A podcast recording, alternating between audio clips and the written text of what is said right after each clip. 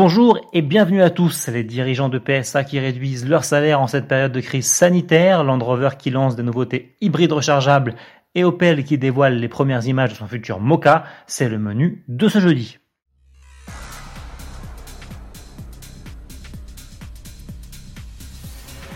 PSA continue de se mobiliser contre le coronavirus. Après avoir notamment offert des masques, produit des respirateurs et mis des véhicules à la disposition du personnel soignant, le constructeur français révèle aujourd'hui que ses dirigeants ont décidé de réduire leur rémunération pour, je cite, lutter contre les conséquences de la pandémie.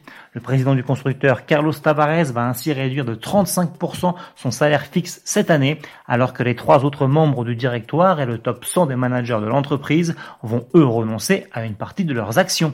Au total, ces baisses de rémunération représenteront l'équivalent de 335 000 actions valorisées plus de 4 millions d'euros, assure le constructeur. Cette somme sera récoltée au bénéfice de la fondation PSA afin de renforcer ses actions de lutte contre l'exclusion par défaut de mobilité, conclut la firme. Chapeau. Land Rover accélère l'électrification de sa gamme. Après avoir proposé une micro-hybridation 48 volts sur son nouveau Defender, le constructeur britannique lance son Range Rover Evoque et son Discovery Sport en version hybride rechargeable. Sous le capot des deux SUV, on retrouve un nouveau moteur essence 3 cylindres 1,5 litre de 200 chevaux et une nouvelle transmission automatique à 8 rapports associée à un moteur électrique de 109 chevaux installé sur l'essieu arrière et alimenté par une batterie lithium-ion de 15 kWh. Le tout développe une puissance de 309 chevaux et offre un couple de 540 Nm. Land Rover annonce aussi une autonomie zéro émission de 62 km pour le Discovery Sport et de 66 km pour l'Evoque. Dans les deux cas, la vitesse de pointe en électrique est limitée à 135 km h Regroupés sous le badge P300E, les deux modèles sont déjà disponibles à la commande. Comptez au minimum 50 450 euros pour le Discovery Sport et 52 550 euros pour le Range Rover Evoque.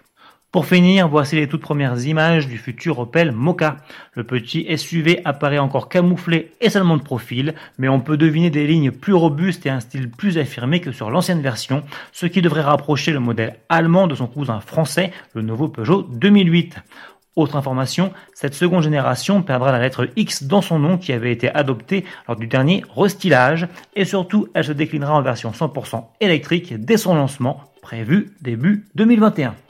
Avant que l'on ne se quitte, sachez qu'Autopus vous donne rendez-vous ce jeudi 23 avril à 18h sur sa page Facebook pour échanger avec ses journalistes en charge de la rubrique Nouveautés.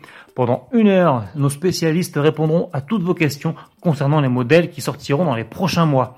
Au menu, les nouveautés françaises, telles la Renault Mégane de 5 génération et la Peugeot 508 PSE, mais aussi tous les SUV de l'année 2020, comme le Peugeot 3008 restylé ou encore le nouveau modèle citadin de Toyota qui, soit dit en passant, sera aussi à l'affiche du JT de demain. Salut